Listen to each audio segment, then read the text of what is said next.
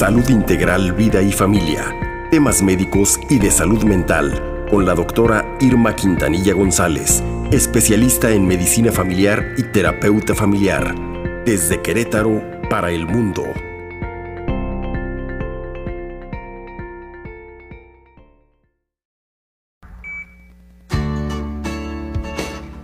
Es viernes, es viernes de salud con la doctora Irma Quintanilla. Bienvenida amiga, ¿cómo estás? Muy bien, muy bien, muchísimas gracias, muy buenos días. Buenos días. Querido Paco, también, muy buenos días. Buenos días, como cada viernes. gracias, gracias, doctora. Pues que nos hables un poquito, sé que el tema es bien extenso, pero aprovechémoslo, por favor. La quinta ola de COVID quinta ola de COVID es, una Era inevitable que la quinta ola llegara a nuestro país. Así es, doctora. La pandemia no ha terminado. Lo más grave yo creo que ya. Pero esto no ha terminado en México. Todavía no han llegado todas las variantes de Omicron. Estas variantes han impulsado las distintas olas de la pandemia. Cuando una subvariante escapa, la inmunidad sustituye a las anteriores. Esto es, por supuesto, que ha impulsado esta quinta ola y particularmente ahorita las subvariantes BA4, BA5 son las que han presentado eh, enfermedad en pacientes o en personas que no se han vacunado. Que no se han vacunado, doctora. Ahí está el principal problema. Y que andan desperdigados por la vida en reuniones, en pachangas, en fiestas, sin, en lugares cerrados, sin uso de cubreboca. Oficinas, centros de trabajo también. Esa es otra de las cuestiones, me atrevo yo a decir. Doctora, ¿cuántas veces te puede dar COVID? Sabemos de casos de personas que les ha dado una, dos, tres, cuatro. ¿Cuántas veces te puede dar? Fíjate que no se puede especificar con exactitud, pero lo que sí, como tú lo comentas, sí hay reinfección. Los virus cambian constantemente, incluido el virus que causa el, la COVID-19. Estos cambios desencadenan la aparición de variantes que también son cepas, eh, que también son, este, pues, otro tipo de virus pero sin dejar de ser el mismo virus mm. y por lo tanto incrementar el riesgo de infección. Por lo tanto, podemos decir que estamos viendo que muchas personas, aun y cuando ya padecieron la enfermedad o estén incluso vacunadas, pueden reinfectarse. O sea, no nada más los que no se vacunaron. Mm. Claro que los que no se vacunaron son los que han eh, tenido desafortunadamente los decesos que seguimos teniendo noticias de ellos. Sí, exactamente, doctora. Paco trae otra pregunta. A ver, Paco, no, tú dísela a la doctora, por favor. doctora, eh, pues precisamente hablando de esto de las cepas, eh, todo lo que ha pasado con las variantes, ¿todavía circula la cepa que estaba hace dos años o esa ya dejó de estar? Pues podríamos decir que, que en cuanto a cepa, sí, sin embargo, las variantes han impulsado estas, estas distintas olas de la pandemia. Cuando una subvariante escapa, la inmunidad sustituye a las otras, como les decía. Esto está impulsando esta quinta ola, particularmente lo que les decía. Eh, ahora, estas personas que ya están vacunadas, eh, si se enferman y lo hemos dicho, por favor, todas aquellas personas, hay oportunidad todavía para los rezagados, para los que no se han vacunado, de que lo hagan, porque sí efectivamente no nos evita de enfermarnos, pero la enfermedad no va a ser grave, mm. no van a requerir de hospitalización, no van a morir. Entonces, todavía tenemos la oportunidad de, crear conciencia y vacunarnos. Ahora bien, doctora querida, eh, nos aclaraste de que todavía está en circulación la cepa como cepa de la, la, original, la que empezó. No sé cómo llamarla, pero bueno, ¿cuáles son las diferencias entre todas estas cepas? Que Omicron, que Delta, que esto, el otro. Fíjense que es importante aclarar que no tenemos cepas del SARS-CoV-2 ah, nuevas. Para entenderlo habrá que definir, primero, ¿qué es una mutación? Esta se refiere a los cambios que tienen los virus a nivel genético. Las, las mutaciones se dan conforme el virus pasa de una persona a otra. Conforme se dan los contagios, se van dando errores en el copiado y mm. entonces ocurren las mutaciones o cambios en el código genético del virus. como el que provoca la COVID-19. Después surgen las variantes, que son el resultado de la agrupación de mutaciones. Mm. También se le llaman ramas o linajes.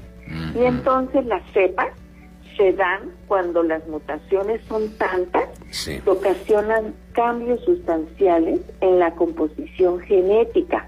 Hasta ahorita, por lo que refieren los expertos, no han sucedido con el SARS-CoV-2. Ese es el virus SARS-CoV-2 que provoca la COVID-19. Y estamos hablando de mutaciones estamos hablando de, ¿cómo se llama la otra cuestión? Este, variantes, y estamos hablando de linajes o de, cepas. Cepas, ramas también dijiste, doctora. Así es. Ahí vamos, ahí vamos avanzando en el conocimiento de esto. Hay que conocer Bueno, las, las, las, variantes se les llama también ramas o linajes. Ramas o linajes, perfecto. Son las tres cosas lo mismo, variantes, ramas o linajes. Ahora bien, doctora, ¿qué hay con el género femenino. Las mujeres padecen COVID más fuerte. Mucha gente me ha dicho que sí, que les da más duro. No lo sé. Fíjense, fíjense bien. Más que fuerte es la, la persistencia. Ah. ¿A qué me explico? A ver. La COVID-19 es más frecuente en mujeres que en hombres, hasta en un 70%.